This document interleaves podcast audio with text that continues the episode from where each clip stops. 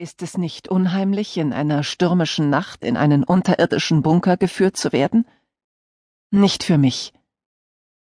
Dinge, die ich erklären und anhand von Daten definieren kann, erschrecken mich nicht.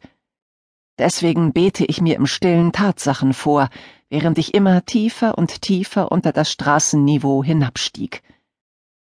Der Bunker war ein Relikt aus dem Kalten Krieg, gebaut zum Schutz in einer Zeit, als die Leute ständig mit einem Atomangriff rechneten. Über Tage war das Gebäude als Optikergeschäft getarnt. Reine Fassade. Nicht im mindesten unheimlich. Und der Sturm? Einfach ein Naturphänomen. Wetterfronten, die aufeinander stießen.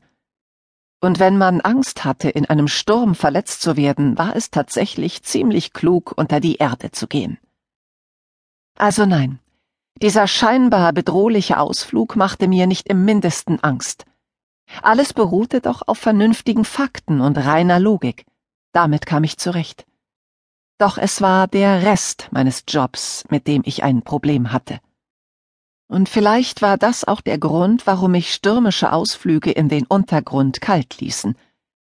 Wenn man die meiste Zeit unter Vampiren und Halbvampiren lebt, sie zu ihren Blutquellen transportiert und ihre Existenz vor dem Rest der Welt geheim hält, naja, das verschafft einem irgendwie eine einzigartige Perspektive auf das Leben.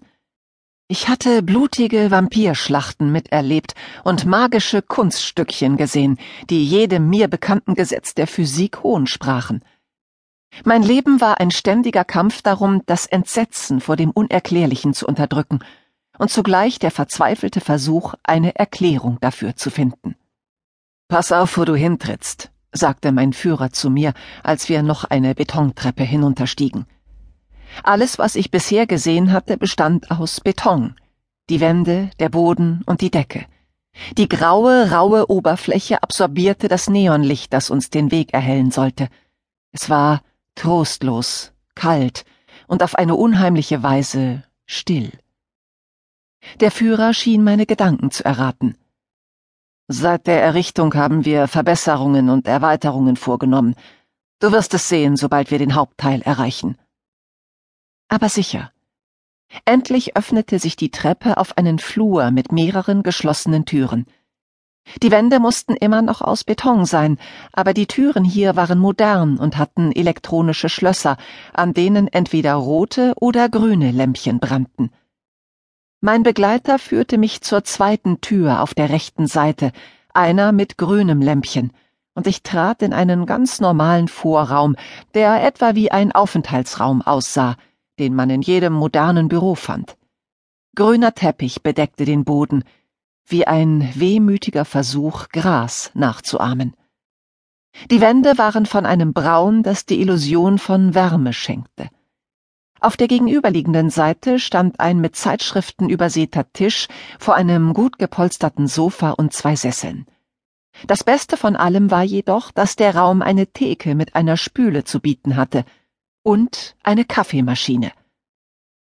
Mach es dir gemütlich, forderte mich mein Führer auf. Ich schätzte, dass er ungefähr in meinem Alter war, achtzehn, aber sein Versuch, sich einen lückenhaften Bart stehen zu lassen, ließ ihn jünger erscheinen. Sie werden dich bald holen kommen. Ich hatte die Kaffeemaschine keine Sekunde aus den Augen gelassen. Kann ich mir einen Kaffee kochen? Sicher, antwortete er. Ganz wie du willst. Er ging, und ich rannte praktisch zur Theke. Der Kaffee war bereits gemahlen, er sah allerdings aus, als wäre das ebenfalls noch während des Kalten Krieges geschehen.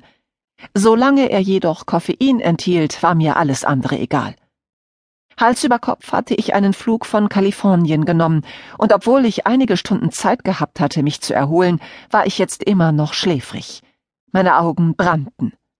Ich stellte die Kaffeemaschine an und ging dann in dem Raum auf und ab. Die Zeitschriften lagen kunterbunt durcheinander, daher rückte ich sie ordentlich zurecht. Unordnung konnte ich nicht ertragen. Dann setzte ich mich auf das Sofa, wartete auf den Kaffee und fragte mich einmal mehr, worum es bei diesem Treffen gehen mochte. Ich hatte einen guten Teil meines Nachmittags hier in Virginia damit verbracht, zwei Funktionären der Alchemisten den Stand meines gegenwärtigen Auftrags zu erläutern. Ich lebte